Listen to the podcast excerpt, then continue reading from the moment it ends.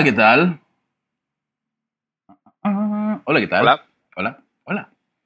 ¿Cómo están? Eh, ¿Cómo están? Eh, yo, yo cómo estoy, estoy muy bien. Carlos, ¿tú cómo estás?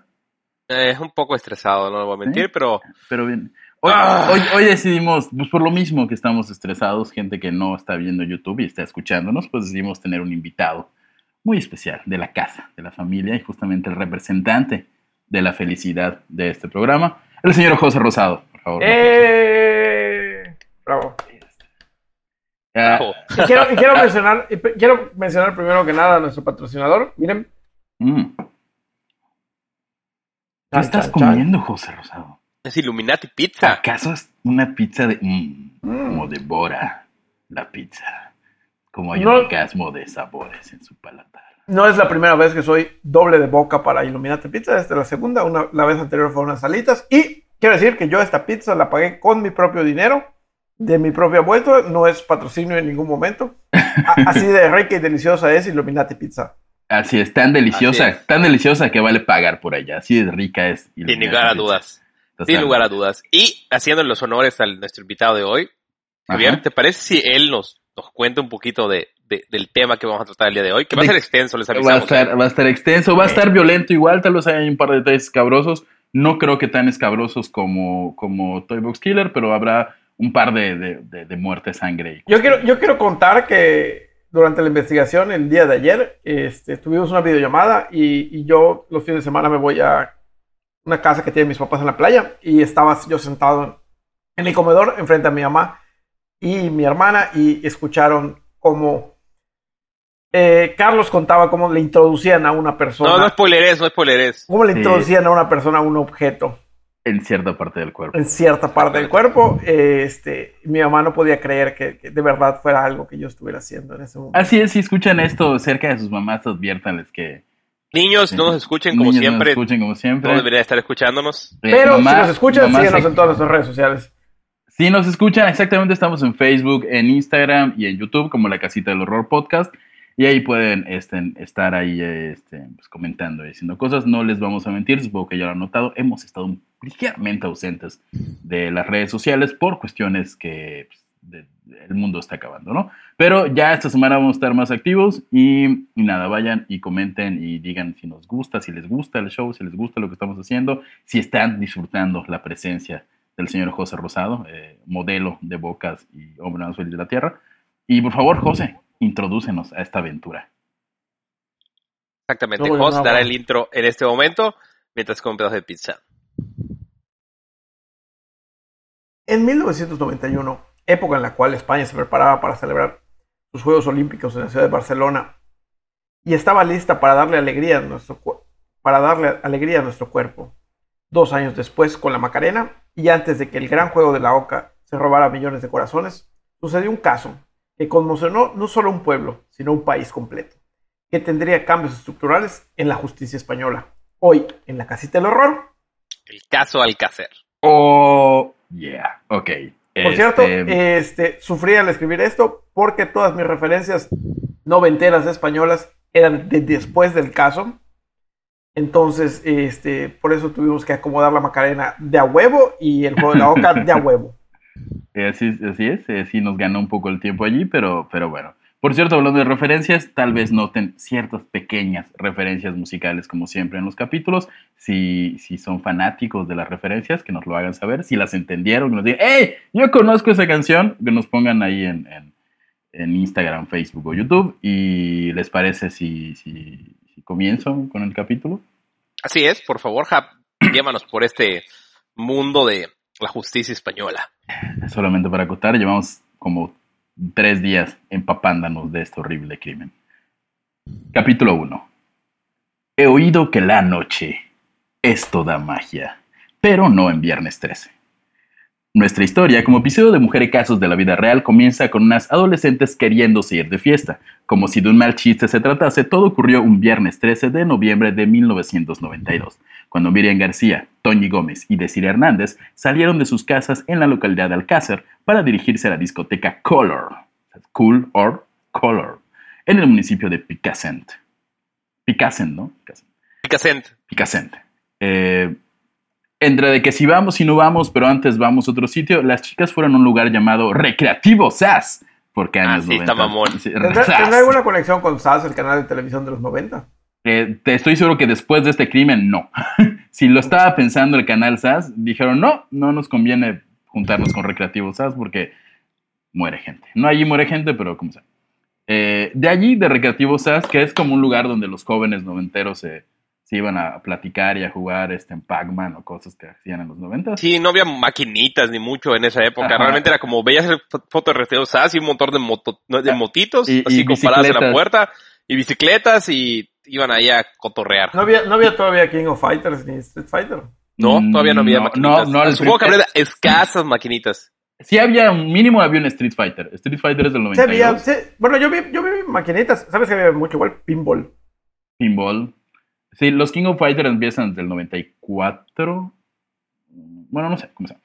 Eh, bueno, del SAS, solo estuvieron un ratito, de ahí se fueron a casa de Esther Díaz, otra chica de su pandilla, eh, la cual no pudo ir a la fiesta. La fiesta que iban a hacer en, en la discoteca Colors, hay varias teorías eh, un poco inexactas, pero hay unas que dicen que era una fiesta del instituto, era más bien como una tardeada. Lo que hacía Como Color. una fiesta del, del colegio, todos Del iban a estar, maestros, alumnos, sí.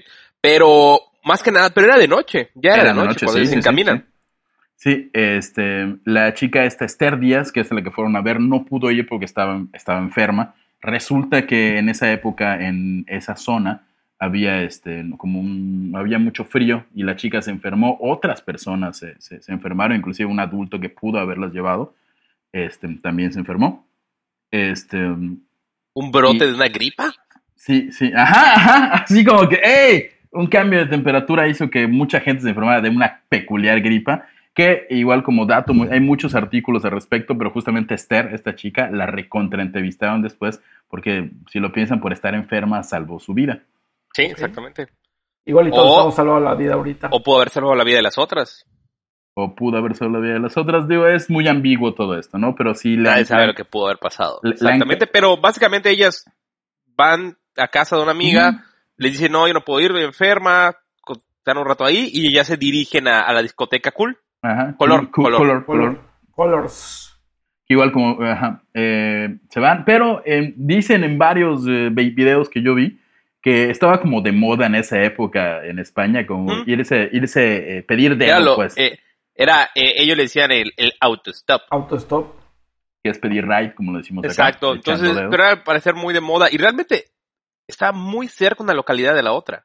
Sí, sí es algo entendible, o sea, vaya, eh, aquí Era inclusive- una carretera que dividía dos poblados que estaban unidos básicamente. Era súper cerca. En coche eran menos de siete minutos. Bueno, ellas fueron, ellas fueron de la, la primera etapa del camino de las casas fueron caminando. Ajá, Sí, sí. Y caminando todo el trayecto no tomaba más de 20 minutos. sí, Y sí. era subir y bajar unas curvas así súper grandes. O sea, era súper cercano. Si, está, si son aquí de Yucatán, es básicamente como ir de, de no sé si si Santuna a Silán Puerto o algo así. O sea, ese tipo de distancias cortas o cercanía de Mucho menos. municipios. No, hasta mucho menos, menos. de hecho, Era- lo pienso. Dos colonias dentro de una ciudad. Exactamente. Este, ahí estaban en, en, eh, pidiendo aventón y todo. Y justamente Francisco Martínez, este, un- una persona que los, los encuentra, eh, las lleva a la gasolinería Mari en Picasen. Ajá, él, él va con ella, o sea, ellas le da ride, él estaba con su novia y los iba, y él dice que las iba a llevar hasta la discoteca cool, pero su coche empieza a fallar y tiene que parar en la gasolinera Mari, que está ya en Picasent. Exactamente. Eh, y las niñas como que se empezaron a desesperar, Ajá, ah, vamos, ah, y decidieron seguir pidiendo, pidiendo ride, ¿no? video ride, eso yo Autostop. creo que igual, o sea, fueron una No. cadena de sucesos muy, muy así como, se van dando, ¿no? sí. O sea, si hubieran esperado más, a lo mejor, este, insisto, había un, le preguntan a uno de los papás de las chicas que si podía llevarlo, él dice, no, es que estoy enfermo de esta misma gripa, logran pedir el, el, el autostop con este señor, llegan hasta la gasolinera, ahí se quedan un rato y deciden mejor seguir pidiendo autostop porque aparentemente el auto no podía arreglarse. Un tercer testigo, o como nos gusta llamar, una maldita casualidad más que les pudo haber salvado la vida, las vio, era un amigo de ellas llamado José Antonio Cano, ah, y le saludó, Ah, que solamente la saludó de lejos y siguió su camino.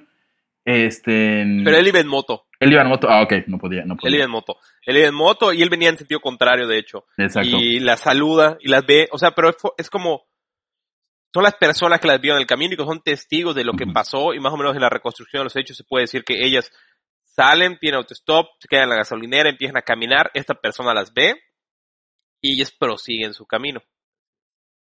Ya ahí en el autostop aparecen Antonio Anglés y Miguel Ricard, nombre que repetiremos hasta el cansancio, quienes en su Opel Corsa se ofrecieron a llevar la Colors. Y bueno, supongo que en este punto ya no hay que aclarar lo obvio, pero el par de sujetos no la llevó a la discoteca. Y de hecho, este, este nada más para tenerlo en cuenta es un cochecito de dos puertas adelante. Y al principio, en la recreación de los hechos, una testigo desde un segundo piso dice que ella ve cómo se suben al vehículo. O sea, ella dice que el vehículo habían cuatro personas y ellos se suben tres. O sea, estamos hablando de un coche de dos puertas delanteras súper compacto que en teoría tenía siete personas ahí adentro, ¿no? Ok. Ya, ya ahí era como... O sea, Mm. ahí ya hay ciertas dudas, pero bueno. Ajá, ¿por qué se subieron, niñas? No, ¿por qué no había Uber? Este, eh, horas más tarde, sin tener señales de las chicas, los padres salieron en su búsqueda. Llegaron incluso a entrar a la discoteca, pero ya era muy tarde y ya estaba cerrada. La búsqueda de Miriam, Tony, Tony y Desiree fue una locura mediática, en parte gracias a Fernando García, padre de Miriam y rostro visible de las familias, así como el vocero de las mismas que dice aquí montó una oficina permanente en el sótano de la alcaldía, como sí, eventualmente él puso una oficina de tiempo completo de la búsqueda de las niñas en la alcaldía de Alcácer. si son españoles, O sea- supongo que conocen el caso. Ajá.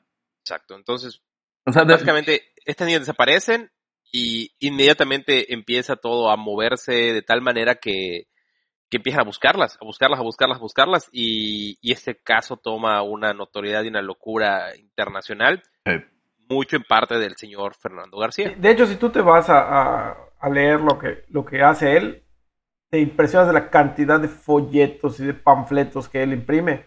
Así, Sí. millones y millones y millones. Se habrá gastado una cantidad impresionante de dinero. Obviamente, él también recibía donativos y había gente que lo ayudaba, pero usaron una cantidad así. Él hizo todo lo habido posible y por haber para encontrar a sus hijas. sí, sí, sí. Eh, ya que acaba el capítulo 1, vamos con el capítulo 2. Así es. Capítulo 2. Las palabras fueron avispas en los teléfonos de Alcácer. Muy pronto, la desaparición hizo hervir la opinión pública de una forma muy profunda e inusual.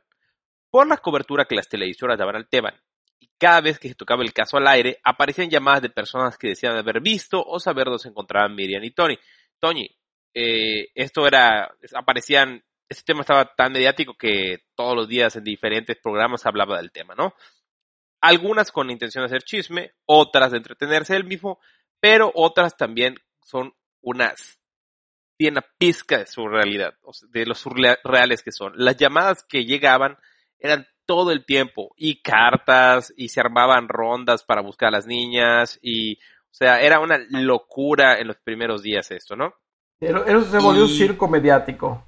Completamente. Impresionante. completamente. Impresionante. O sea, era en los de- programas familiares estaban hablando de todas las teorías de, de que lo que les habían pasado. Ahí creo que se pensaba mucho que ellas estaban, habían sido secuestradas para ser parte la de una primera red de teoría, trata, ¿no? cuando empieza todo, es que ellas se fueron, como que huyeron de casa. Fueron de fiesta y se puso muy loco el asunto y ya. Exacto, y como que tenían sus, sus que veres con alguien y se fueron. Esa fue como la primera teoría, ¿no? Pero obviamente al pasar todos esos dos días la gente empieza a preocuparse y empiezan a recibir llamadas, bueno, la alcaldía o el, el primer equipo que empieza a buscar a estas niñas. Un ejemplo de esto es la de Manuel Rafael Abad Jiménez, el cual manifestó ser un vidente. El que acababa de ver el programa Informe Semanal sobre las chicas del Alcácer, diciendo que no buscaran más, ya que no estaban aquí, no se, encontraba, se, se encontraban en otro mundo, que se las habían llevado y que no las iban a encontrar. Creen que ya nunca volverán a bajar. No tengo idea de qué está hablando esta persona. Otro mundo para mí es que se murieron, pero ya no volverán a bajar. Ajá, eso Los es- extraterrestres la llevaron. ¿Qué chingado está diciendo esta Yo persona? creo que eso, esa era su teoría. Esa es su teoría. Ok. Otro ejemplo de esto es María Antona Láser Muniz. Llamó para decir que las menores desaparecidas se encuentran semienterradas en la maleza de una zona al noroeste extramuros de Picassent, en un radio de acción de un kilómetro y medio. Eh, Este está muy raro. que ella igual dice ser vidente. Pero esta sí, sí te hace ruido. Ella le pegó un poco más, ¿eh? Ella le Sí, pegó un poco más. Si tuviera que elegir un vidente, ella sería mi Ella. Sí. y al parecer ser vidente es la segunda profesión más importante en España, ¿eh? O sea, hay no sé cuántas llamadas de videntes para hablar sobre esto Claro que ah, sí. se hacían. Hay dos profesiones en España. La uno es ser torero y la dos es ser vidente. Todo el mundo lo sabe. Ok, ok. ok, gracias. Sí, Lee sí. el tarot. Lee el tarot y cornear toros. Otro ejemplo de esto es la llamada telefónica anónima al ayuntamiento de Alcácer, donde una mujer que dice ser vidente, además siempre tienes que decir como, eh, ¿cuál es su profesión? Ah, vidente. Creo que ni, ni la pregunta. Hola, este, Javier Sosa, ¿qué tal? Vidente. No se lo de- acompañado, acompa- siempre así como, Vidente. Era- Co- co- como los que ponen licenciado en su perfil Ajá, de Facebook. sí. Así, vi- Ajá, vi- como vidente, vidente. Javier Sosa. vidente.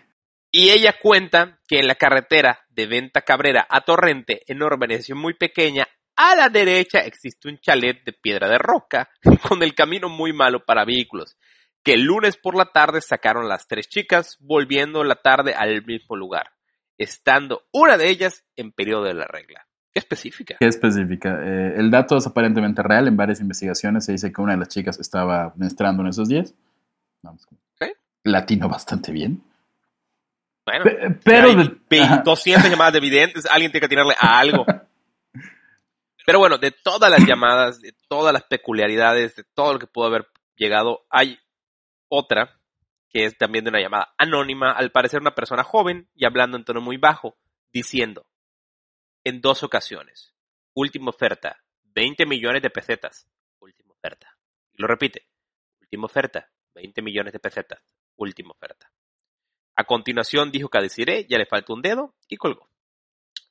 Ahí se empieza, también surge todo eso, ¿no? Como están secuestradas las niñas. Ajá, ajá, ya, ya, ya pasó de ser un, hey, unas niñas que fueron de fiesta y salió mal, ya hay 20 un... millones de pesetas seguro ahorita es nada, Pero también hay que, 100 hay que pesos. acordarnos, al menos que era la mera época, como, como los, los ETAs eran así, lo más cabrón de España. Entonces sí habían secuestros en España. Sí, claro, claro, claro, había secuestro en España, pero la localidad de Picasense es una, loca- es una localidad muy pequeñita, o sea, son pueblitos muy, muy pequeños, ¿no? Eh, también igual, era poco probable que les hubieran secuestrado. Y ya sin pedir rescate, nada formal en ese momento. Y bueno, el tiempo de la desaparición seguía pasando, los videntes seguían hablando, y los padres no dejaban de movilizarse. Se trasladan a Madrid para entrevistarse con el ministro del Interior, logrando que se envíe al cacer los primeros hombres de la Unidad Central Operativa de la Guardia Civil, la UCO. Uco. Un nombre especial, un grupo especialista de la Benemérita enviados desde Madrid. Hostia, tío. La benemérita. Ah, ok, porque eh, en, en varias notas vi que decían la benemérita y es... La benemérita entonces es como la, la policía especial o algo así, ¿no? Pues Por lo que entiendo. creo que se refieren a una escuela que es Benemérita. Ajá. o una oficina No, que son, son como grupos de élite de la policía. O sea, como acá tenemos en México a La- como tuvimos la La- AFI en su momento. la ¿no? Guardia Nacional o... Digo, también hay que recordar un poco que el, sistema español es muy diferente, ¿no? Pero son como grupos de élite, de investigadores y... Pero, o sea, logró, es como lograr que viajar al, al- al- a Madrid, a la capital, viajar a la capital, entrevistarse con el ministro del Interior, que el ministro del Interior le dé seguimiento al caso, mande un equipo especializado que va a estar en el caso dirigiéndolo, o sea, en la ciudad natal, o sea, de- bueno, en la ciudad de ellas, o sea, donde, su- donde se da el caso. O sea, solo, Y- so- solo hay que recordar que esto en México sería imposible. O sea, No. ¿Qué- o sea, ese circo mediático. Tienes que hacer mucho, mucho, Mucho ruido. ruido. Sí, y es- ser algo muy excepcional, ¿no? y hay que acordarnos que todo esto fue antes de que existiera el Internet. O sea, fue viral antes de que existiera lo viral. exactamente. sí, o sea, este señor iba en auto a, a la capital y llegaba con documentos Imagínate esto, el caso fue tan mediático que el día de Nochebuena, el presidente Felipe González desayuna en el Palacio de la Moncloa con los padres y madres de las tres niñas, ya que quiso compartir momentos con las tres familias que iban a pasar las navidades más tristes de su vida. O sea, logró que el presidente desayunara con ellos. O sea, yo creo que recursos y ganas de resolver las cosas habían después de Había, ajá, de, sí. de Tan- situación, eh, ¿no? De nuevo nos habla del el nivel de, de mediático que fue el asunto para que el mismo presidente se haya conmovido y haya hecho, hey, A mí lo que me impresiona es, hay tanto interés de que se resuelva y el momento que llegaremos a eso cuando, cuando descubren los cuerpos, el cagadero que es, ah, sí, a mí el no, desmadre no, que es, o lo, lo mal hecho que es. Pero bueno, llegaremos a eso. sí, sí. Lo sospechoso que es.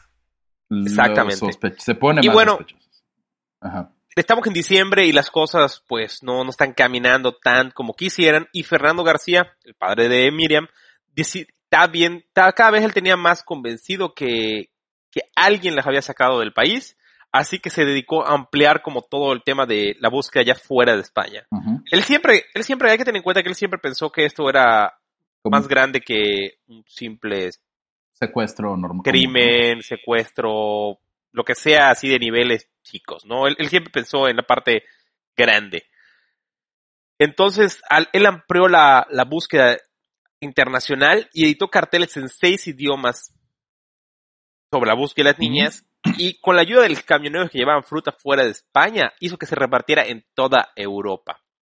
Ok, de nuevo, ¿qué, tan, qué, tan, qué tanta influencia o qué tanto, qué tanto te deben querer ayudar para que los camioneros sí, yo lo y él recibía, uno de los temas que te tocará más adelante es cómo él recibía dinero, sobres, así llegaba dinero así de la abuelita tal, abrir el sobre, miles de pesetas para encontrar a Decide y a Miri y a Toñi.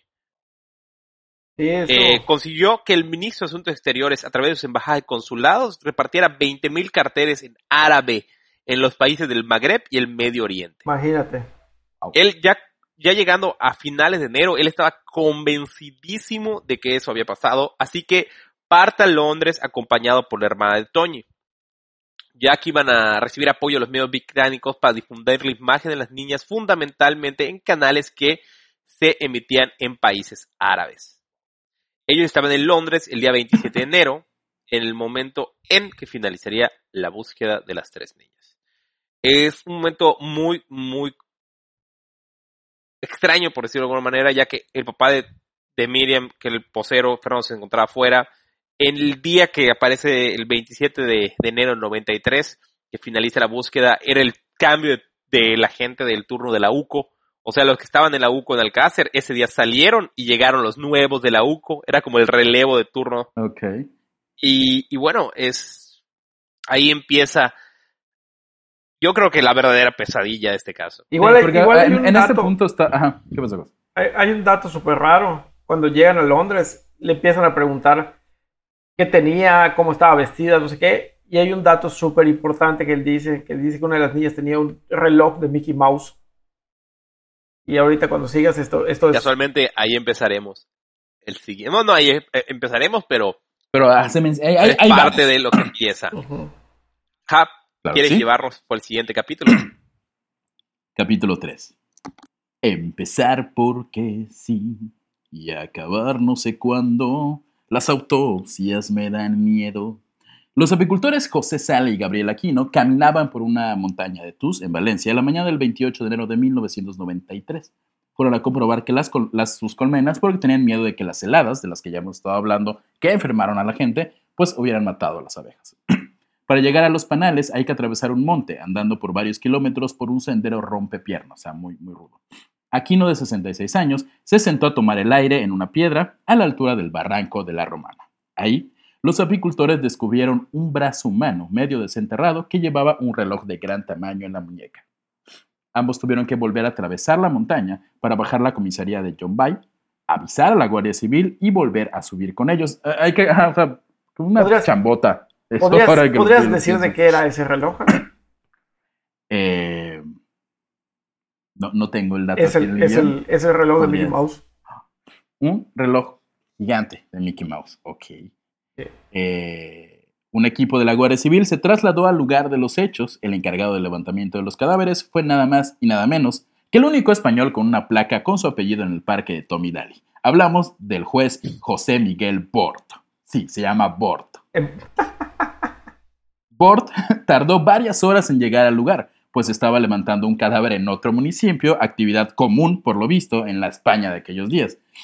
Eh, Yo no sé por qué los jueces desenterraban, o sea, iban a Eso me llamó la atención. Pero, bueno, se llama Bort, ¿qué esperabas de alguien la, la, legalidad, ¿no? De, no sé si no hay... He dado fe y legalidad de que todo está haciendo en orden. Sí, exactamente. el, reloj. Eh, el lugar era, el lugar donde se encuentra es un lugar eh, digamos, complicado de acceder. Sí, ya, ya, sí, se mencionó, son horas de subir y así.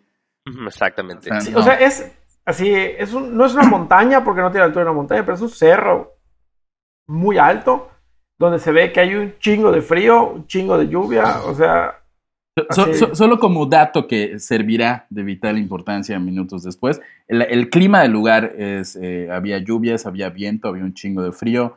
eh, Era las épocas de invierno. las épocas de invierno. No olviden ese detalle. Sobre todo Con el reloj en el, en el brazo del cadáver se pensó que iban a desenterrar a un hombre. Asumo que piensan que por el gran tamaño del reloj.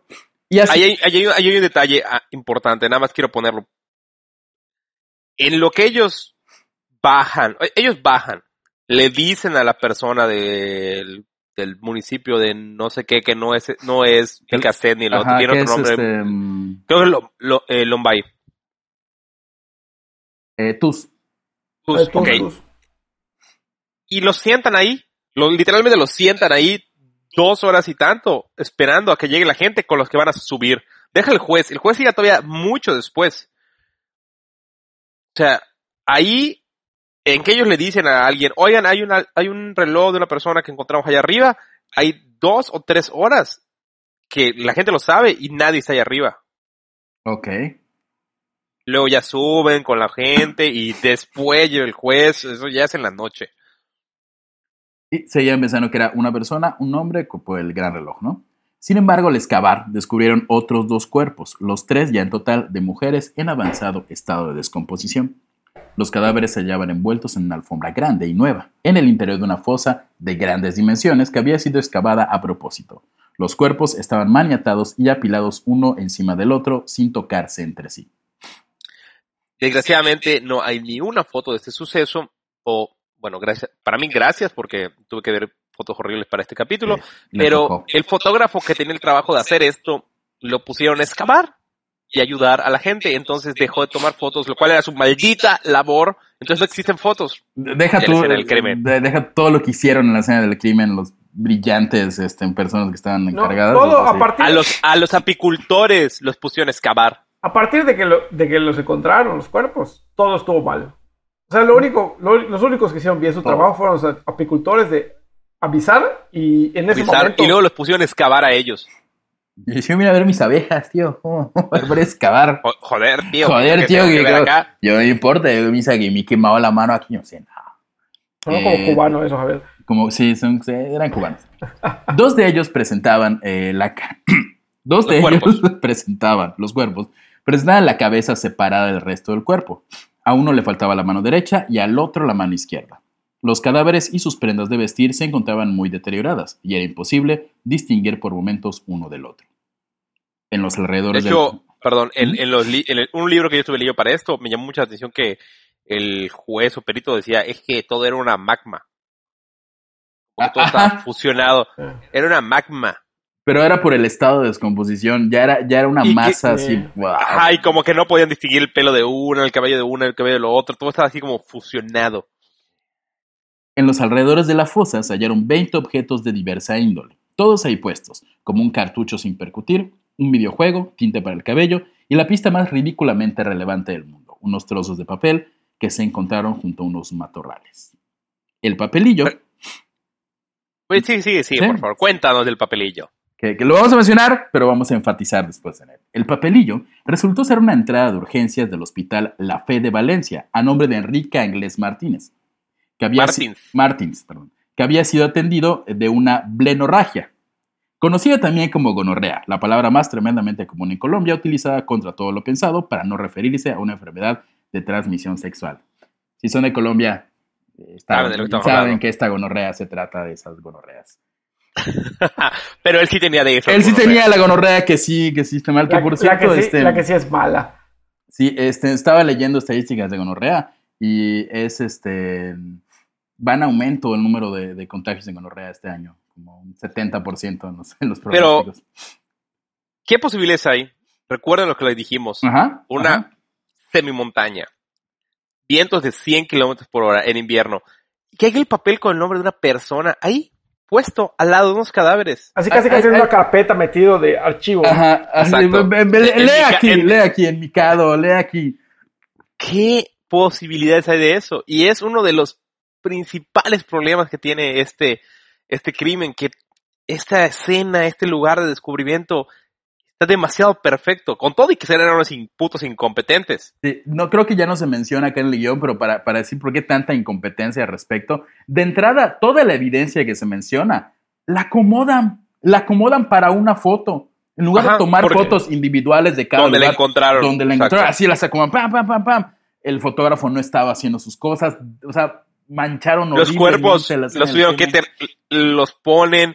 Obviamente la carroza fúnebre no puede llevar. Tuvieron que cargar con palos y palanquear los cuerpos, subirlos a otro vehículo que los tuvo que bajar. No, Un desastre. no, ma- todos tuvieron que contribuir a descargar, hasta el pobre fotógrafo que tocó ahí. O sea, no, no, un, te- un desastre, ¿no? Y de hecho, una de las justificaciones del fotógrafo es eh, que dice que ya se estaba haciendo tarde y por eso le pidieron que, que desenterrara. Pero, brother, es tu chamba. O sea, tu único, tu único trabajo Ah, es. es que, y la mitad, o sea, los agricultores bajan y avisan a las 11 de la mañana. Estamos hablando que el juez llegó casi a las 5 de la tarde. Cuando están sacando los cuerpos es de noche. Todo lo acomodan, a- todo así como Dios les dé a entender, lo, lo- lo tratan de sacar. Va- Vayan anotando estos puntos importantes, de, de que se tarda un chingo. de recuerden el- el aquí, papel. y- Ajá. Y no había una persona de la UCO. No les avisan, no les avisan al grado que se habla de un- que cuando se enteran ellos hay un altercado tan fuerte que dos de la UCO literalmente desenfundaron sus pistolas dentro de la comandancia contra la gente de que estaba ahí. Porque O sea, fueron a, a- Porque a no les avisaron, les avisaron. no, no les avisaron, pero simplemente a- había un equipo especial mandado de Madrid para este, para cuando aparecían las niñas.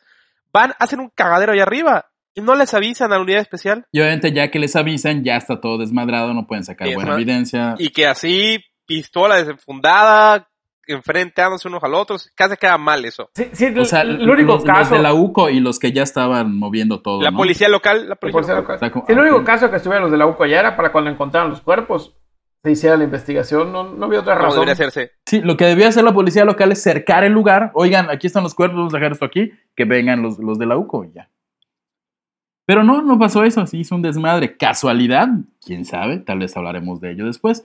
Pero vamos con la parte favorita de Carlos de este tema, que son las autopsias. Eh, ¿Voy yo? ¿O vas tú o va. José? ¿Voy yo? Bueno. Primera autopsia. Unas horas Bueno, des- los, cuer- perdón, los cuerpos los, los, los llevan. Ah, Ah, perfecto, está. se los llevan y vienen las autopsias. Eh, unas horas después del hallazgo, los cuerpos de las menores llegaron a las dependencias del Instituto Anatómico Forense de Valencia, donde permanecieron toda la noche. Al día siguiente, el 28 de enero de 1993, un equipo formado por seis forenses de Valencia, encabezados por el catedrático Fernando Verdú Pascual, este, estuvo Inicia la. inicia la, la autopsia. El panorama era desolador. La cabeza suelta, el brazo izquierdo partido y arrancado por el codo con un gran boquete a la altura del hombro izquierdo que dejaba ver el interior del pecho. ¿Cómo explicarlo? Tenían un hueco en el pecho. Exactamente, Eh, acá el hueco. Nosotros no vamos a decir como a quién correspondía cada dato que estamos diciendo, sino simplemente vamos a generar, o sea, en algunos de los cuerpos se encontraron todo este tipo de, de, de situaciones, ¿no? Ajá. Eh, y en uno de esos se encontró todo esto. Y había datos. Imagínate, este es el primer equipo que se conforma porque no acaba muy bien las primeras autopsias. Eh, Y. Bueno, ¿quieres seguir, por Ujú. favor? Sin embargo, el dato más espeluznante que encontraron en la parte superior del cadáver fue que en la columna vertebral aparece desarticulada. Las seis primeras vértebras de la columna estaban desarmadas y dispersas por la zona.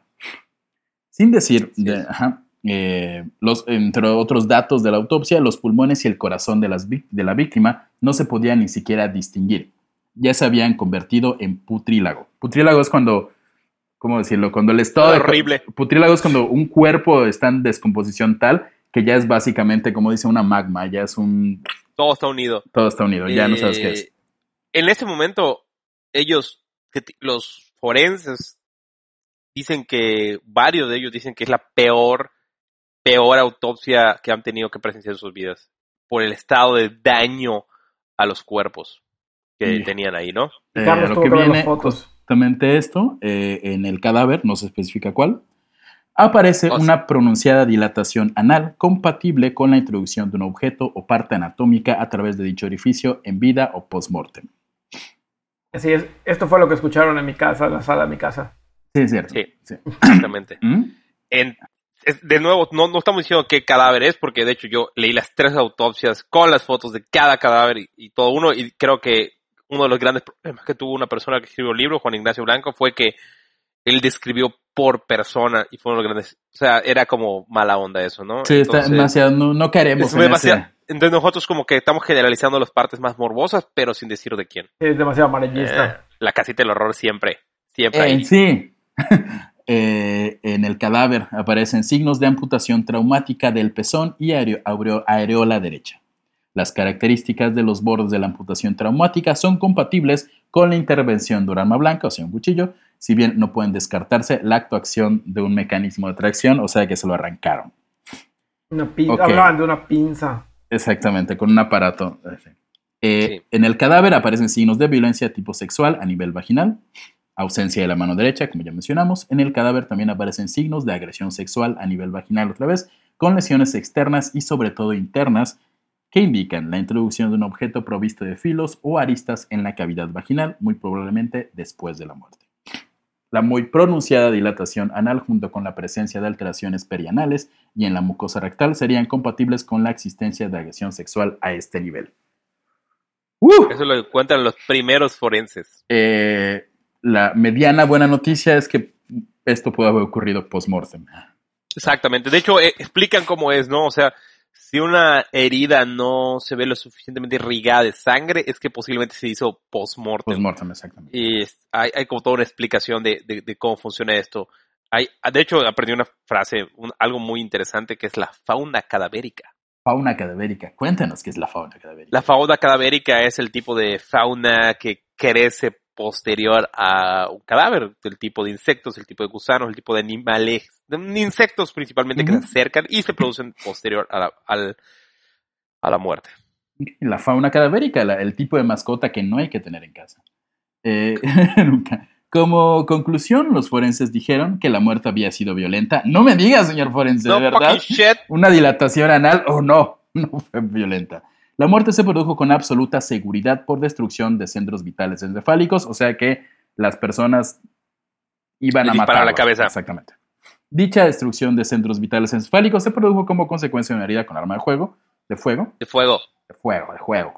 Eh, va la segunda autopsia, ¿quieres decir tú? Exactamente. Y bueno, eh, desde, desde que se conforma el primer equipo, eh, el, el valenciano, hay ciertas como, no sé, discrepancias y hay como ciertos problemas. Y hay un catedrático muy famoso que se llama Luis Frontela. Desde el primer momento se le llama al doctor Frontela porque él ya había resuelto ciertos casos, era como un tipo CSI, y así don chingón de este tipo de cosas. Y, le, y él acepta cuando él le habla al, al, al- a Valencia para hablar al encargado de la autopsia, le dije, no, no, no, no necesitamos tu ayuda, no te preocupes. Y él dice, oye, pero ya he hablado a otras autoridades. De hecho, él dice, no quiero decir el nombre de quién es. Pero dije, ya me habían hablado ciertas autoridades para ayudarlos. No, no, no, no, no te metas en este pedo, no es tu pedo. Y yo le dije, ok.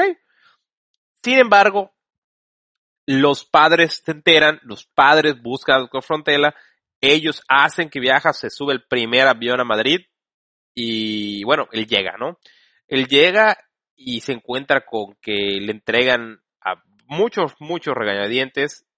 Ok, está bien, haz la autopsia por petición de los padres, pero ya habían lavado todos los cuerpos, ya habían separado y diseccionado tanto los labios vaginales como el ano de las víctimas y toda la ropa se encontraba remojada en agua. O sea, chinga tu madre, no puede hacer trabajo, porque cualquier- ¿qué, qué va a hacer?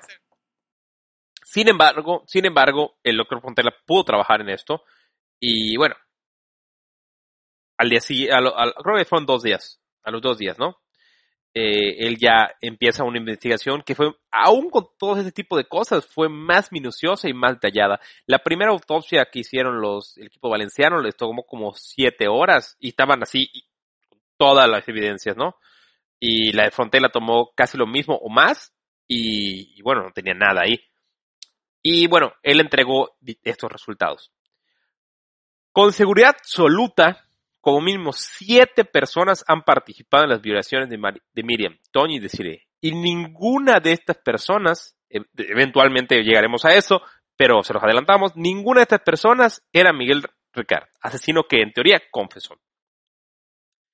Que las manos que le faltaban a las niñas, la izquierda y la derecha, tampoco se habían caído por efecto de la putrefacción, sino que habían sido extirpadas. ¿Ok?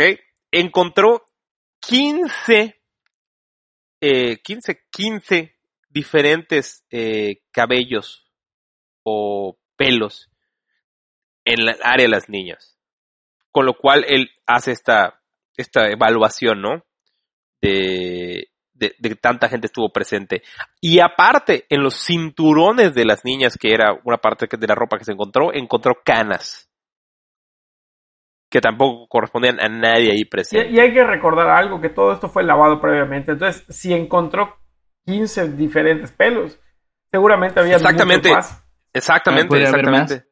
Claro, eh, no solo, también no solo eso, hay una técnica que no quieren saber cómo llega a eso, pero pudo saber por las variaciones dentro de la, la vagina, dentro de la profundidad, se quedaran como marcas dependiendo de dónde, pues, digamos, el tamaño del pene de la persona, junto con otras cosas que marcan hasta dónde.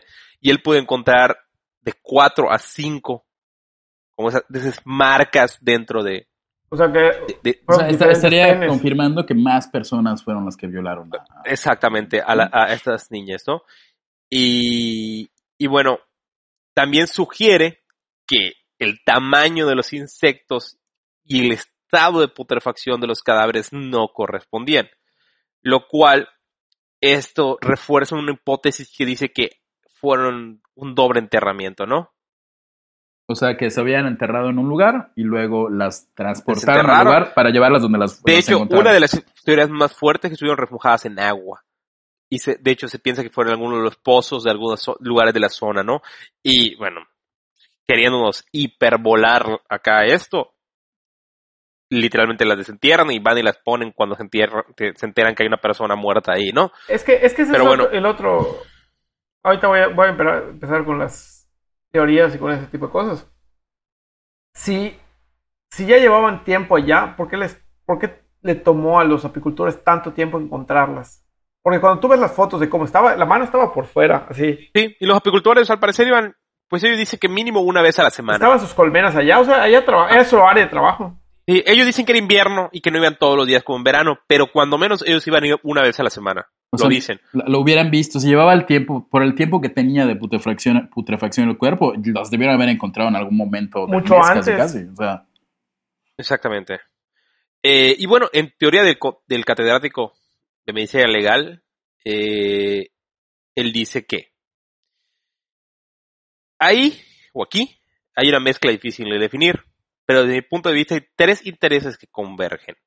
Uno de ellos es el sexual, el otro es el sádico, perdón, el sexual, el sádico, el obtener satisfacción por los instintos bajos sexuales.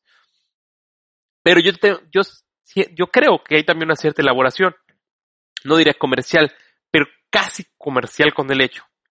Es posible que alguien, alguien haya explotado o esté explotando el hecho y no lo sepamos. Y luego, el tercero, ha habido una gran parte circunstancial.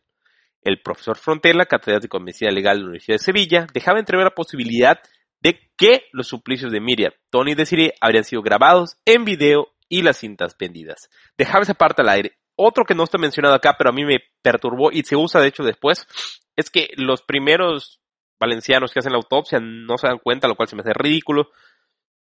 Y es que entre la vértebra 6 y 5 de una de las víctimas se encuentra una cadena con la cruz. ¿Cómo no ves eso? Ajá, Chingados. ¿cómo no hicieron los ese? primeros forenses. Los primeros forenses. mu- muy, sospechoso de que de todo eso. La cadena, ¿por qué? ¿Por qué tenía una cadena? Eh, En, en las investigaciones previas que hicimos, eh, en videollamada comentaba que en ciertos rituales, por ejemplo, de un poco más de santería o de cosas así, eh, tienden como a extirpar las manos y usarlas para algo así, que es algo que aparece acá. Igual, la, la, ah, la- cruz era una cruz en particular. Tú me dijiste, Carlos, ¿qué cruz era? Era cruz. Ay, no me acuerdo el nombre, pero era que tenía dos costó como dos niveles. Ah, Como que tiene el- la vertical y tiene dos horizontales. La Te las cruz de ponemos las fotos. Caravaca. La cruz de Caravaca. La cruz de Caravaca.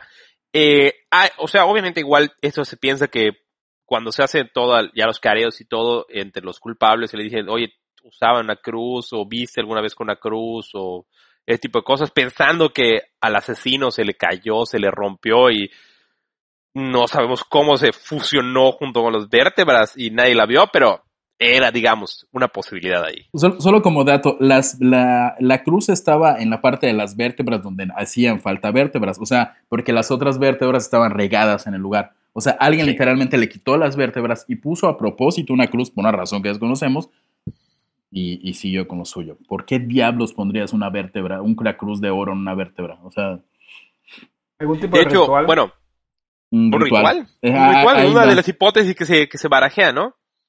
Que es un ritual. Tiene tintes rituales el- el- la, la forma en la que está. Tú me comentabas que las manos faltantes igual. Ajá, las, las manos, ¿sabes? En algunos rituales quitan las manos, las disecan, las utilizan para ciertas cosas. Este, pero está muy extraño que, que- que cumpla todas estas características. No sé. De- más adelante vamos a ahondar justamente en esas teorías de entre lo de los videos y así. Entonces está, está raro, pero ahorita vamos con el, el siguiente capítulo que es ya se encarga más de los, los detenidos. A menos quieras agregar algo, Carlos. No, no, por favor, continúa. Eh, Ah, bueno, ellos fueron enterrados en una alfombra que me caga de risa que le digan moqueta. Moqueta. Ah, y esa era otra cosa. Ese, ese dato es súper importante. Porque el que dice que era una alfombra era el papá. Porque dice que era una alfombra cara. Y en, el primer, en la primera autopsia dicen que era como solo un, Trapo. un trapo. O sea, yo entiendo como un cobertor o, o una Como, cosa. ajá, exacto. Eh, te digo, el papá tenía ese, ese tema de, de que creía, y, y bueno, dejando de lado todo lo que pueda sentir y, y lo triste y doloroso que debe ser, él siempre sentía esa parte de, de que era algo, Algo más, más, grande, ¿no? ajá. Más grande, gente, gente rica, algo ahí metido en este, y siempre decía que era una alfombra cara, y era un chingado trapo azul. Vamos con el Capítulo capítulo, capítulo 4. Eh, capítulo 4. Todo arde si le aplicas la chispa adecuada o si dejas un papel con tu nombre en la escena del crimen. Eh, José, por favor, ¿podrías ir con el capítulo 4? Aprovechando tu, tu presencia en este divertimento. Con la pista más obvia en la historia de los crímenes al aire libre, la cual seguimos sin explicarnos cómo se mantuvo en aquel sitio en la romana con vientos de 100 kilómetros por hora y bajas temperaturas, lo que quedaba era ir a casa de Enrique Ang- Anglés. ¿Se recuerdan eh, en el capítulo como 12 arriba? Se encuentra un papelito en el cual el señor Enrique Anglés se trató por una blenorragia, o sea, gonorrea. Pero, pero es, que, es que hay que hablar del papel, porque al que no ha visto la imagen del papel, o sea, era literal casi, casi una nota de, de venta de, de una tienda de lo que sea. Así era ese tipo de Como papel. entregué a Enrique Anglés antibióticos para tratar su gonorrea. Ajá, y o sea, ni y aquí les dejo una- la dirección del señor Enrique Anglés. Ni siquiera una hoja membretada tamaño carta, no, no, era una nota de... Eh, Una al, nota de- parecer, de, al parecer, y comentan que el apellido Anglés era común, en la- no era común, era conocido en la zona porque eran unos malditos malvivientes que eran como ocho hermanos. que- Entonces, es cuando lo uno creo, el dijeron- que es más, más pandillero que todos, ¿no? Pero sí era Todos- bueno, sí, pero todos. todos- Era, conocido, era, un, era un conocido piso de venta de droga. Ok. Eh, ¿Continúo? sí, sí. Sí, por favor. El 27 de enero de 1993, tras un levantamiento de los cadáveres... ¿Está bien? ¿Qué pasó? Sí. Ah, sí, perdón. Vuelvo, vuelvo a empezar. El 27 de enero de 1993, tras un levantamiento de cadáveres desastroso porque movieron evidencia para tomar fotos, fueron al domicilio de Enrique Anglés en Catarroja. Catarroja. Me, me Así es. mama ese nombre de, de pueblo. Catarroja. Sí, Eh, si quieres, le sigo en esta parte y hago mi famoso acento. Claro que sí, por claro, favor. claro, claro. Al llegar la Guardia Civil, toca el timbre, pero le desconectaron desde adentro para que no haga ruido y inmediatamente alguien atranca la puerta con un madero. Porque sabes que si eres un malviviente y ves a la policía, Ajá. lo siguiente que tienes que hacer es que no entre. que no entren, sí. Ah, ajá. Y, y literalmente, como que toca el timbre, ve a la policía, traba la puerta y desconecta el timbre para que no estén chingando. Eh, la Guardia Civil entonces busca una orden de registro. O sea, como ya no fue fácil, el jefe como que deja a varios policías alrededor como cuidando que nadie se escape y va a buscar una o- orden de registro, ¿no? Luego, cuando ya le ejecutan, de hecho, cuando él llega ya, ya había entrado otra gente al lugar. Eh, y entra y tienen a todos ahí como puestos ahí al la hermana, al, o sea, a los ingleses, que además son como ocho, su mamá era brasileña. Y era un De departamentito, o sea, tampoco era... un- Estaba el Tenía hermano, la novia, Tenía, el novio de la y además vivían como cinco malvivientes más ahí. O sea, además eran como una comuna. Entonces ya tienen, la- la- ya tienen a todos arrestados, amarrados, así esposados y de hecho sube, bueno, llegaremos. En eso, están todos ahí parados y suena el teléfono y todo así como Ring, silencio ring. y empieza la contestadora. Y la contestadora dice, Hola Kelly, soy Rubén. Dile al rubio que vaya a donde el plato de la moto y las manetas. Y que coja los Kellogg's y la leche y los sacos de dormir, que es urgente. Todo se queda así como, Ah, ok. ¿qué? Y lo escriben y lo, lo transcriben, lo transcriben mal la policía. Como tres veces. Pero bueno, Sí. es irrelevante porque la verdad lo importante acá es quién es el rubio. No, y no solo ¿Y eso, hay que decir otra Rubén? cosa. Hay que decir otra cosa. Que la voz que suena, Mm, la mamá y los familiares todo el tiempo No. dicen que no es, que no es eh, Antonio Anglés. Y de hecho Antonio Anglés ni que ha aparecido en escena en este momento. Porque a Miguel, a Miguel, a Miguel Anglés ya lo, pues ya lo arrestaron, fueron por él y, y lo encontraron ahí. Y, y suena todo este del contestador y casi como si fuera un chiste, en ese momento entra Miguel, Miguel, o ajá. Miguel Ricard o el rubio. ¿Qué es lo que habían entendido que cuenta. era, que era el rubio? Miguel era rubio. Exacto, él tenía de color el pelo. Porque Ujú. además regresaremos a la escena del crimen. En la escena del crimen se encuentra tinte rubio. ¿Por qué chingados alguien deja tinte rubio en la escena del crimen? O sea, no es como voy a cometer un asesinato y después me voy a pintar el pelo. El del Ajá, pelo, ajá. exacto. Voy a pintarme primero el pelo y luego. el Y aprovechando que voy- vamos a tirar unos cuerpos, vamos a tirar la basura allí para que. Pues sea, Enrique, Miguel, que también vivía ahí, en un nido de malvivientes, entra con una bolsa de mandarinas, porque la robó de huerto. que, que eran. ¿Sabes para quién eran, no? Según yo era para la mamá. Ajá, creo que eran para la mamá. Era para la mamá porque también la mamá vivía allá. Y se lo llevan igual, lo esposan y se lo llevan como testigo. O sea, ellos agarran y vámonos, todos, vámonos. Eh, era averiguación digna del inspector Galles, se llevan a él, a Enrique, a Kelly, que Kelly era la hermana, que se llama, sí se llama Kelly, de hecho cambió su nombre legalmente.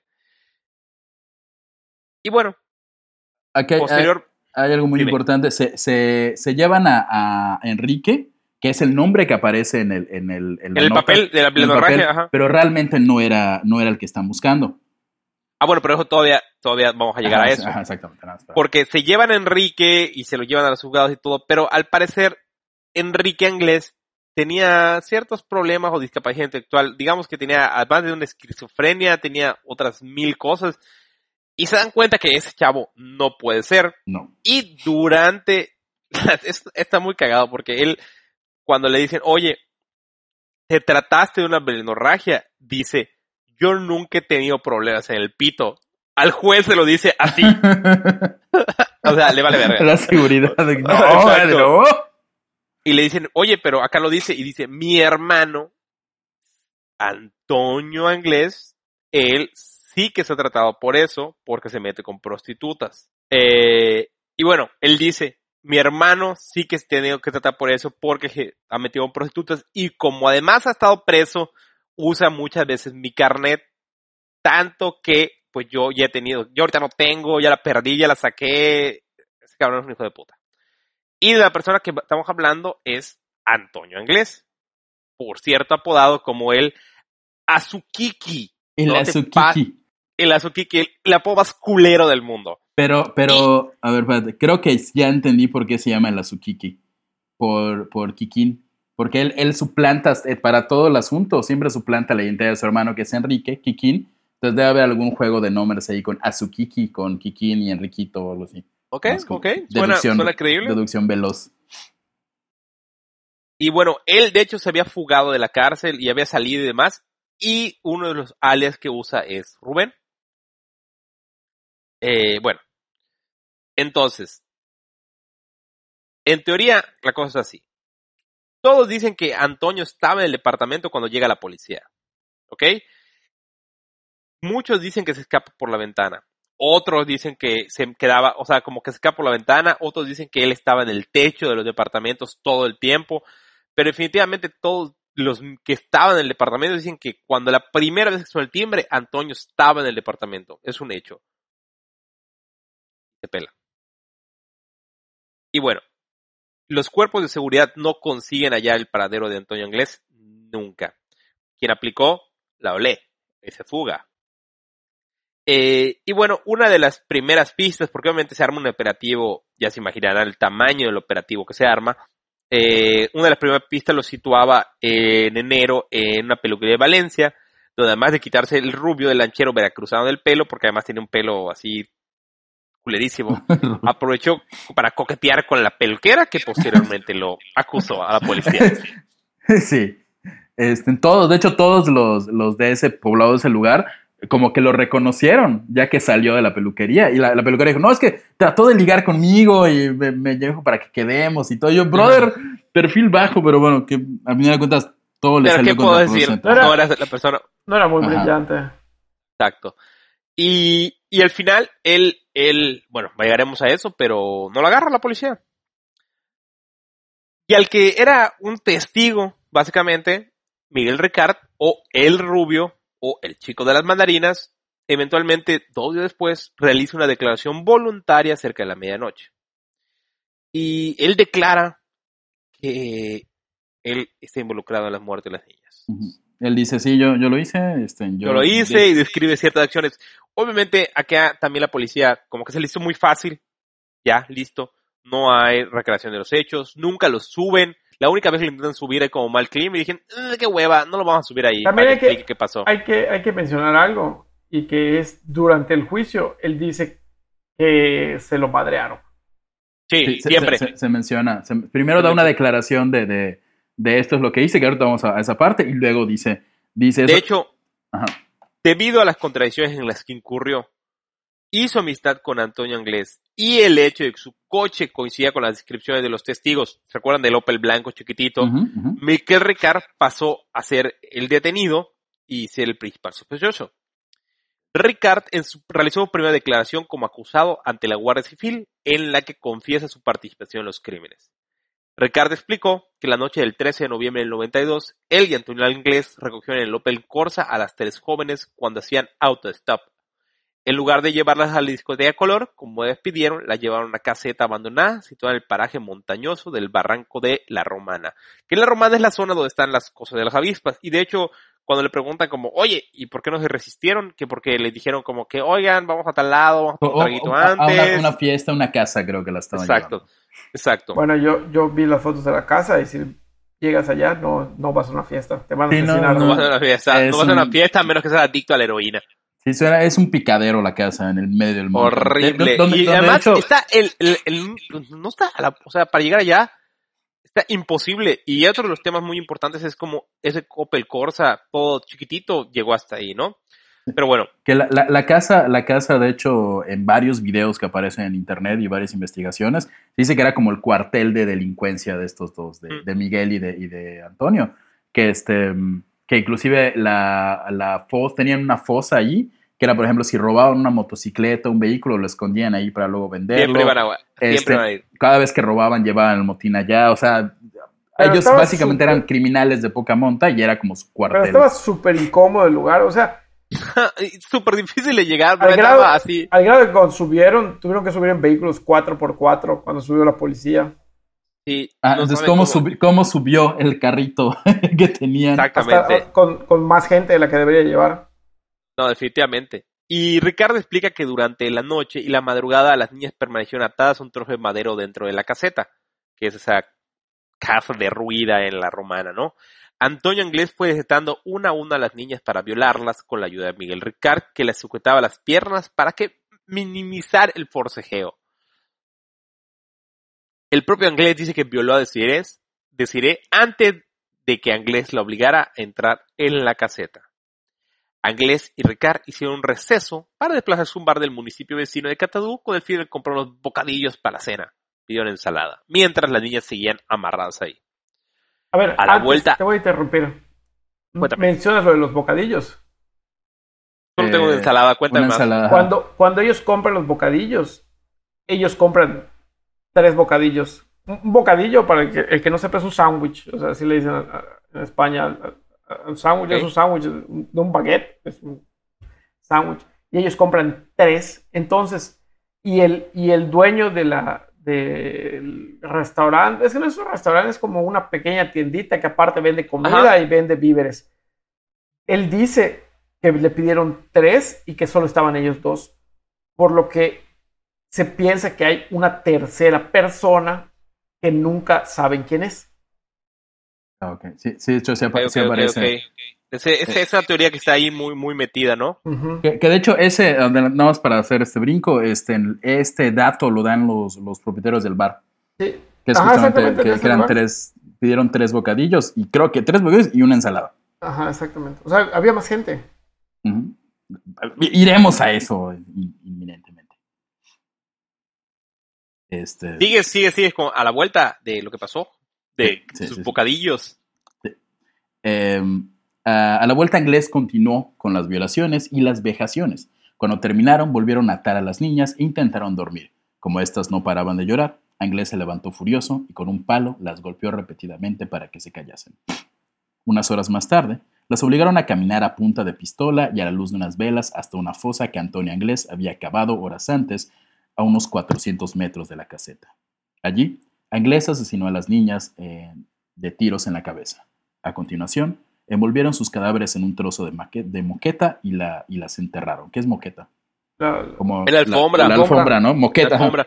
De hecho, ahí hay como una, una discrepancia muy cabrona porque se encuentra cera de velas en, en la fosa, pero Ricard siempre dice que ellos usaron lámparas, que nunca usaron velas. Y hay otro, y hay otro dato súper importante, que cuando hacen la investigación, en la casa nunca encuentran sangre, ni en la casa ni en los Nada, colchones. nada. eh, de hecho, va la policía a la caseta de la romana allá arriba y suben y hacen todas las pruebas y todo. No hay sangre, no hay semen, no hay nada. Para todas las vejaciones que les hicieron a los cuerpos, era para que no hubiera una gota de sangre. Y de nuevo, No hay nada. regresando a la teoría de... Ah, no, y, y no es el lugar que hayan limpiado después, ¿eh? Ah, Vayan, sí. vamos a subir las fotos. Es, No, no. como bien no. decimos, a menos que seas adicto a la orina, no tendrías por qué entrar allá.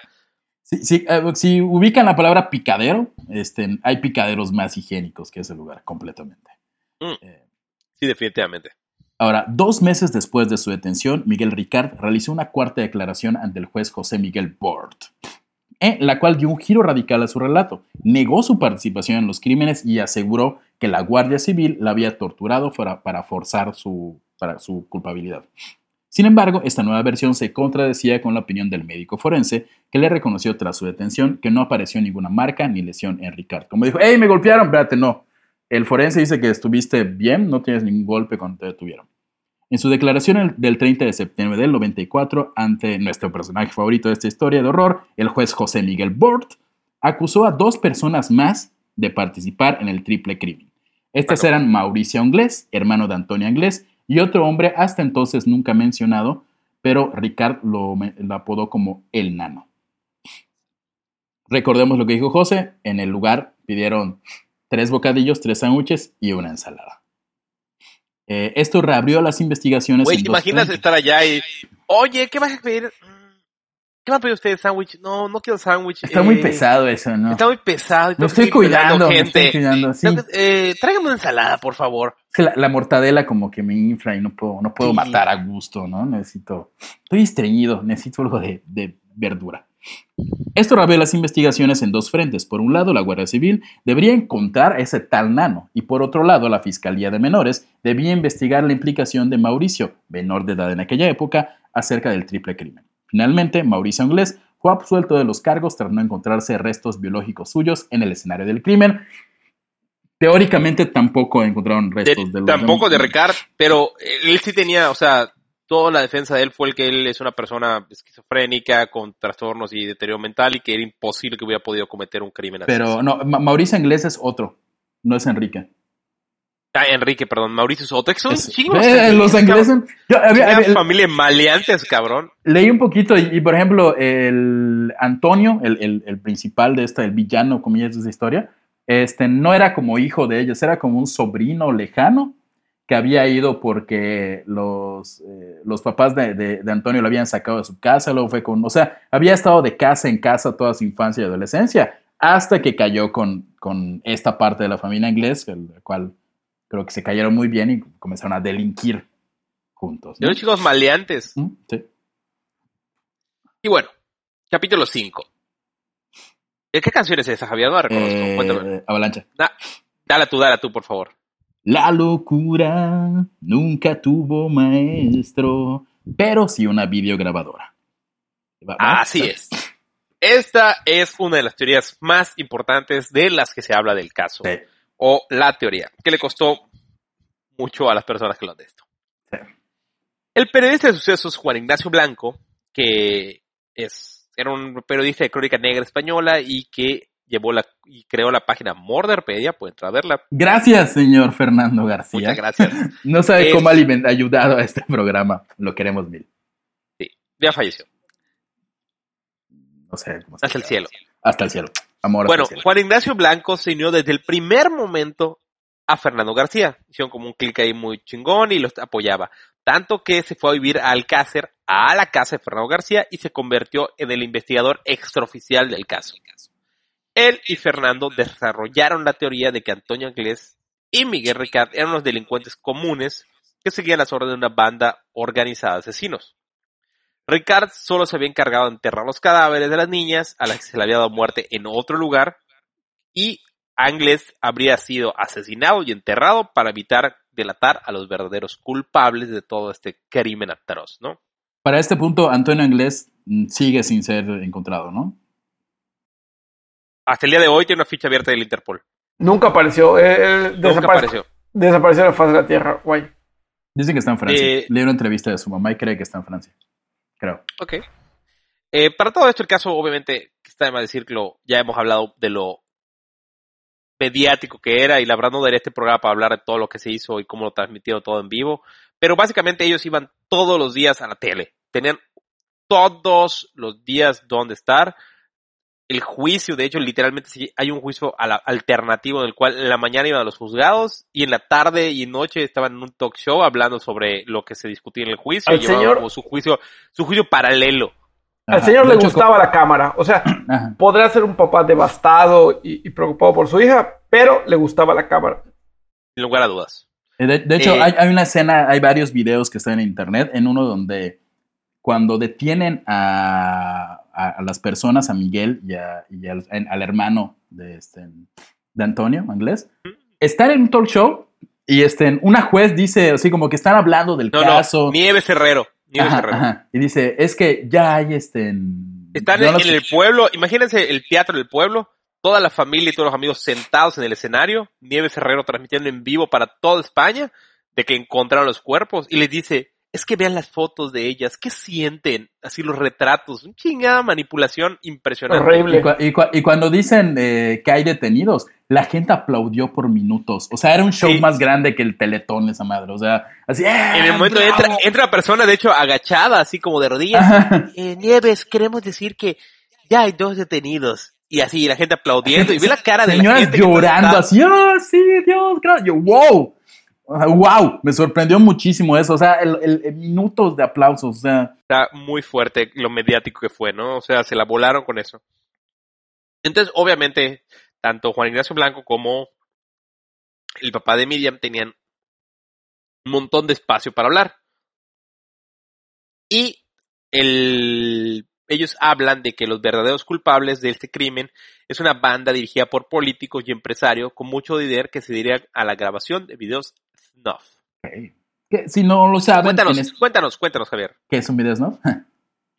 ¿Qué es un video snuff? Ok, eh, si no lo saben, qué afortunados son.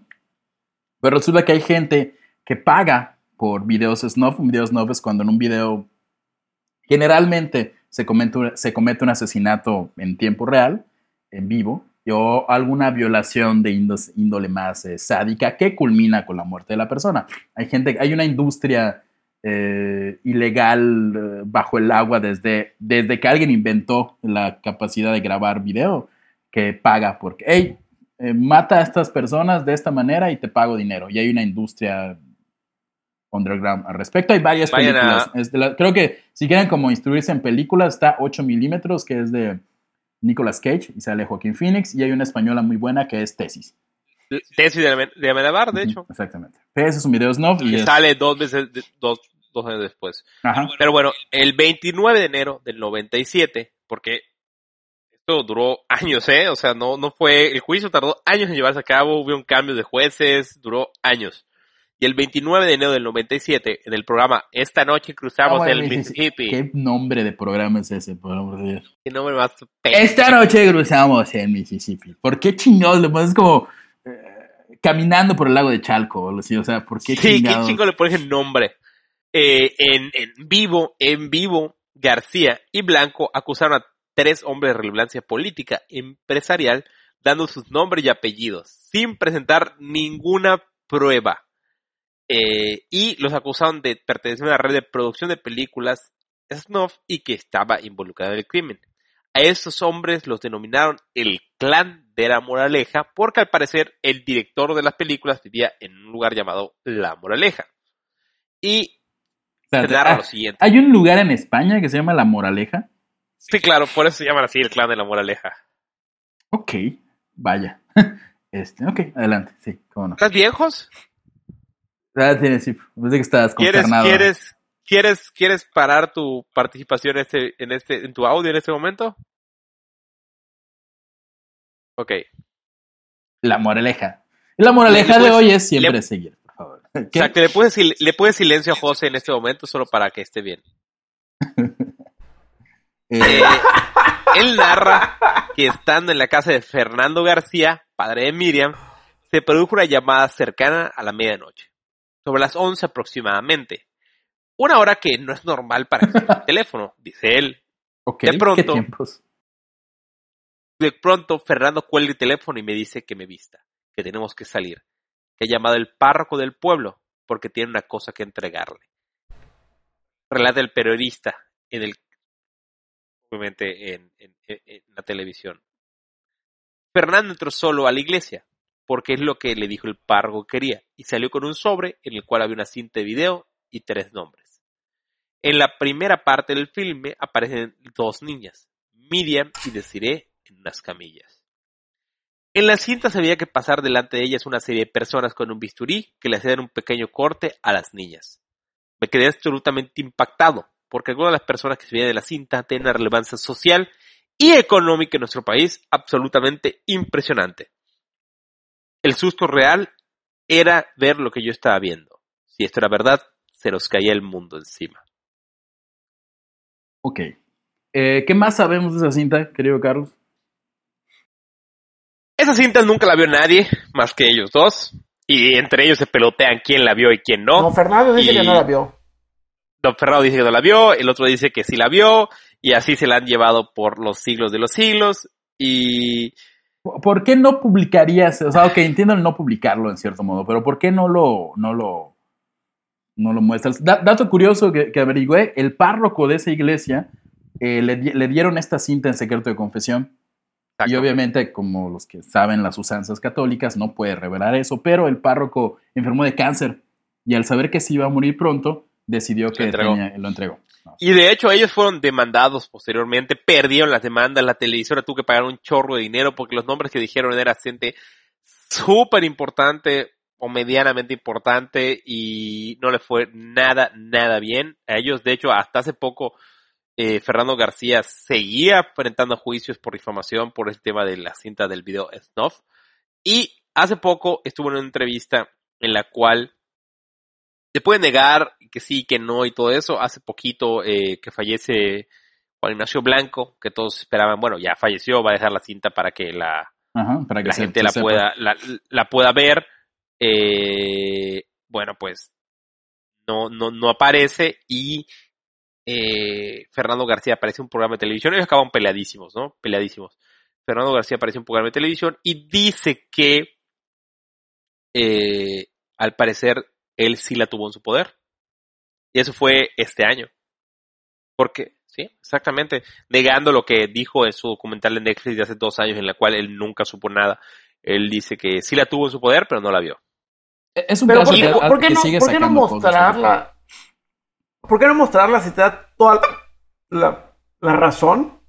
Primero que nada. Oye, José Alberto, por favor, creo que dejarás de hablar en este momento. Estás arruinando esta, es- esta grabación. Está, Adiós. está el tierno hipo de, de, De José. Gracias por, gracias por contribuir con tu hipo. ¿Podrías poner silencio tu micrófono, por favor? Si eres tan amable, te lo agradeceríamos todos. Este, sí, lo que menciona eh, José antes de su ataque de hipo inevitable, que esperamos que ahora se le quite con... con... Chingado borrachito de la verga. ¿Quién, está pare- ¿Quién parece que tiene la cocaína que está con Yo, tengo como gripa.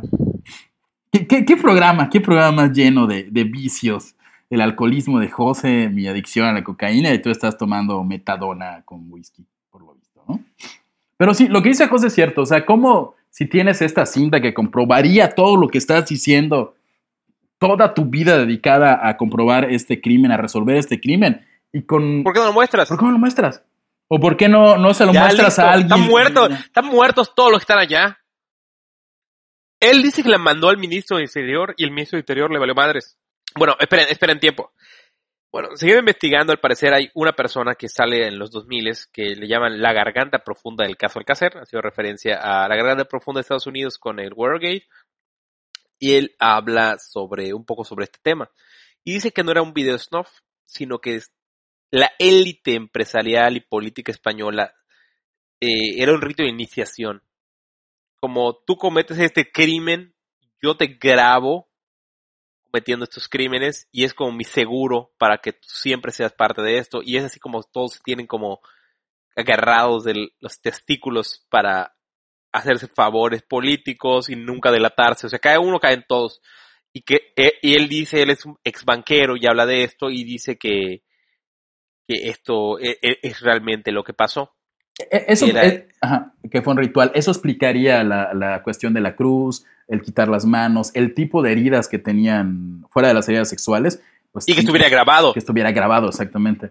Exactamente, y eso es lo que, lo que se habla en, en, eh, de ellos, ¿no? Eh, pero bueno, al final solo- cuentas, Ajá. Dime. Solo para acotar, entonces ya tendríamos tres teorías. La primera teoría es que fueron víctimas de, de Miguel y de Antonio, que fue una violación horrible, un crimen horrible que ocurrió. La segunda teoría. pero ese es como las más bajas pasiones de dos pendejos. La segunda es que se trata de una red de trata de videos de snuff y que eh, eh, Miguel y Antonio eran simplemente los chalanes, eh, secuestraban a las chicas, se las dieron a los sujetos y luego ellos enterraron el- el- los cuerpos. Y, la ter- y, y que de hecho esa segunda de los videos de snuff, al tener gente poderosa involucrada, eh, justificaría el pésimo trabajo que hicieron, los policías. Porque sería como que, oigan, eh, dice el jefe que no le echen ganas a esto y que revuelvan todo. Ah, ok, va. Y la tercera, que es la que acabas de decir, es que se trata de un video de una iniciación ritual hacia gente poderosa, un poquito relacionada a la segunda opción. Exacto, y que realmente es como una garantía, como para que siempre se mantengan protegidos los unos a los otros. Y bueno, ¿nos quieres llevar al capítulo 6, Javier, por favor? Claro que sí. Eh, capítulo 6. Entre dos tierras está. Y en la cárcel también. El viernes 5 de septiembre de 1997, 36 días después de la conclusión del juicio, se dictó la sentencia por el triple crimen de Alcácer. Ah, Miguel Ricard fue condenado a 170 años de prisión por rapto, violación y asesinatos, con los agravantes de despoblado y ensañamiento. Despoblado. Buen pedo, despoblado. ¿Qué es despoblado? ¿Qué- Legalmente, ¿qué sería? No tengo idea que es despoblado. No sé, creo que no quiero averiguarlo.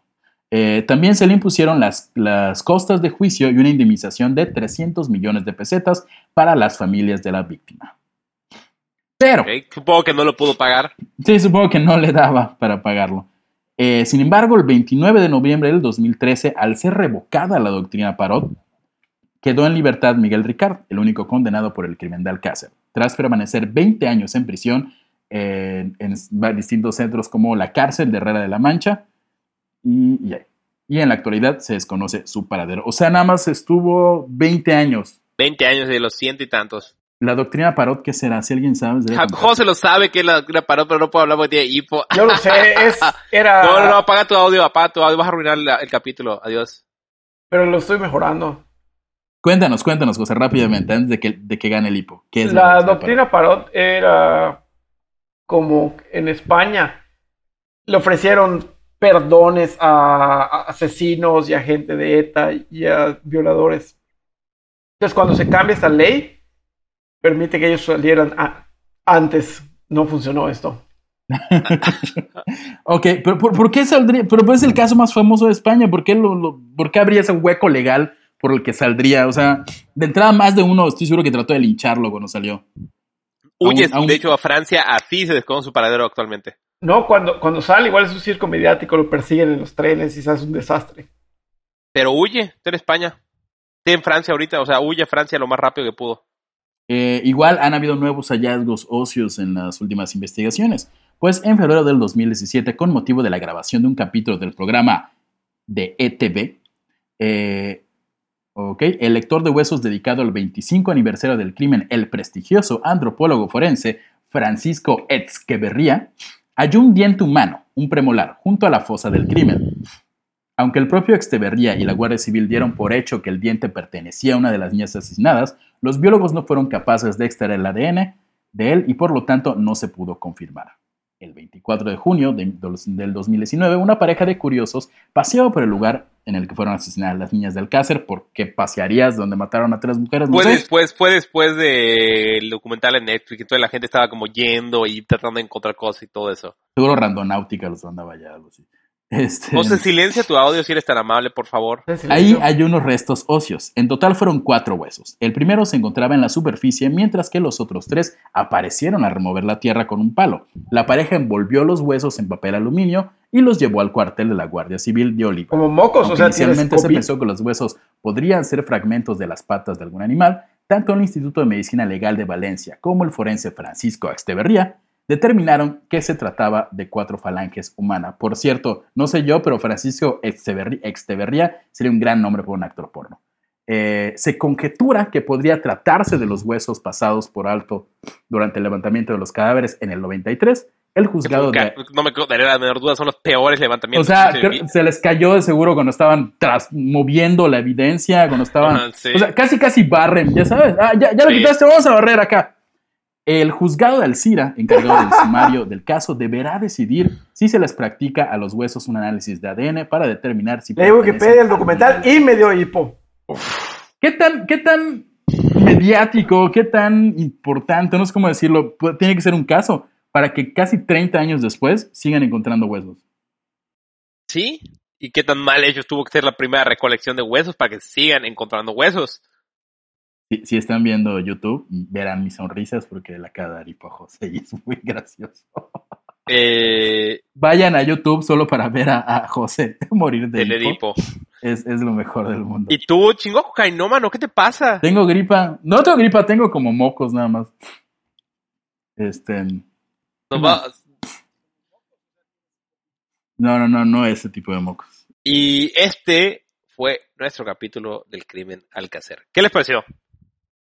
Gente, cuéntenos. ¿qué Sí, les que nos digan, este, mucha información. Literalmente pasamos los últimos tres días al respecto, viendo, investigando todo. Eh, yo me encargué más de la parte de ver videos, investigar este, en, en páginas de internet. Carlos se sacrificó por todos nosotros y leyó un libro entero al respecto y además se topó con las fotos y censura del, del- del crimen. Ay, me metí a unos foros que espero que nadie de ustedes llegue nunca ahí. Y, este, y José Rosado vio, vio el documental y también Leyó Wikipedia. yo Wikipedia. Eh, ¿Algún comentario? Eh, eh, Ah, eh, eh, así, de, así de impactante es este caso que, que a mí me dio gripa y a, y a José le dio hipo. eh, yo creo que es un crimen que es entiendo la, la, la sensación de, de Fernando García, ¿no? De pensar que solo dos cabrones realizando sus más bajas pasiones causaron la muerte de tres y no llevarlo a algo más grande eh, es complicado, ¿no? Pero también creo que sí es un trabajo horrible que se presta a pensar en este tipo de conspiraciones. Eh, no lo sabremos. Si Juan Ignacio Blanco falleció y no entregó la cinta, ya no hay posibilidades, ¿no? Y de hecho en una página que yo encontré, Juan Ignacio dijo que él tenía posición de una cinta y 14 fotos. Y que la cinta ha estado hasta el día de hoy circulando en los medios más altos y las esferas políticas más, no sé, españolas que le gusta el cine snuff. O sea, la cinta teóricamente sigue circulando en el mundo snuff, pero no ha salido a la luz. Exactamente. Ok, ¿tú qué crees, Carlos? ¿Cuál crees? ¿Cuál es tu, tu veredicto al respecto? Yo me voy tal vez un poco con la... Hay una teoría intermedia tal vez que me gusta a mí un poco más, es que tal vez no era un cine snuff como tal, pero tal vez Antonio Anglés y Miguel Ricard proveían ciertas niñas a un grupo que hacía orgías y las emborrachaba y se drogaban y agarraban el pedo, las violaban tal vez, al final de cuentas las acababan dejando y demás, y tal vez la cosa salió un poquito de control y ellos fueron los encargados de ejecutar como el matarlas y llevarlas hasta el lado. O sea, era más como una especie yo- de trata de blancas, de alguna forma, para... Exacto. no trata de blancas tal cual como la organización que conocemos ahora, pero sí como, hey, tenemos dinero, queremos tres chicas, tú las consigues, toma, pum, De hecho, yo creo que Antonio Anglés está muerto. No Sí. creo que, haya- que sí. haya logrado ir a ningún chico lado o que su ficha en Interpol sea abierta. Yo creo que él está muerto. Ok, sí, yo igual creo completamente lo mismo. Este, igual creo que Miguel fue como un chivo expiatorio que le tocó estar en Una la cabeza de turco. Una cabeza de turco, como dicen allá. Este, sí, yo igual me voy más por, por la teoría, definitiva, la primera, la primera teoría de que nada más lo hicieron porque es jueves, no. Este, sí creo que hayan sido contratados por gente más poderosa para hacer ciertas cosas. Yo sí le voy más a los videos snuff, justamente eh, en esa época de los noventas, los videos snuff estaban cobrando mucha relevancia porque se empezaban a descubrir que existían, se empezaban a hablar de esta red de trata de videos. Yo estoy de acuerdo o con la teoría de Carlos. era lo que se estaba, que de lo que se estaba hablando y a lo que estaba ocurriendo. Sí creo de- que de- sí le voy de más a la de los videos snuff. No sé por qué la parte del párroco y todo eso no la creo tanto, pero bueno, tal vez llegó a, a- a- al señor de otra forma y él dijo que fue un párroco, ¿no? Párroco. Puede ser, exactamente. De Eh, hecho, sí, pues una, una, una gran... Sí, el párrafo le da mucho como credibilidad, ¿no? Mediáticamente le da credibilidad, pero ¿por qué no pudo haber sido a lo mejor uno de estos personajes poderosos que le dijo, mira, esto pasó con tus hijas, solamente te lo estoy dando para que sepas qué pasó, pero no puedes Ya. mostrárselo a nadie y di que fue un padre para que nadie te haga más preguntas. Y un padre Y se de hecho, el gran problema que tuvieron es que ellos dan nombres de personas y se meten en un pedote, los demandan, el libro de, de Juan Ignacio Blanco lo, lo- lo obligan a quitarlo, eh, sí, tuvieron muchos, muchos problemas. Juan Ignacio Blanco deja, o sea, literalmente, él era una persona Pues que era estaba todos, construyendo que no carrera y que era una es persona viejo. importante y se va a la mierda todo con, con Ujú. después de eso. No, no estoy tomando Ubicas alcohol. que es- es empiezan a soltar nombres, pero a la- apenas aparece el Ah. video y, to- y, y mencionan lo del video, ya no dicen nombres, solo dicen hay personas poderosas que salieron ese Sí, y de hecho la televisora tuvo que pagar un chingo de dinero por lo que hicieron. Eh, Jo- José Rosado, hombre más feliz de la Tierra y persona con hipo, ¿algún comentario al respecto? ¿Cuál es tu teoría? ¿Qué, ocurrió aquí?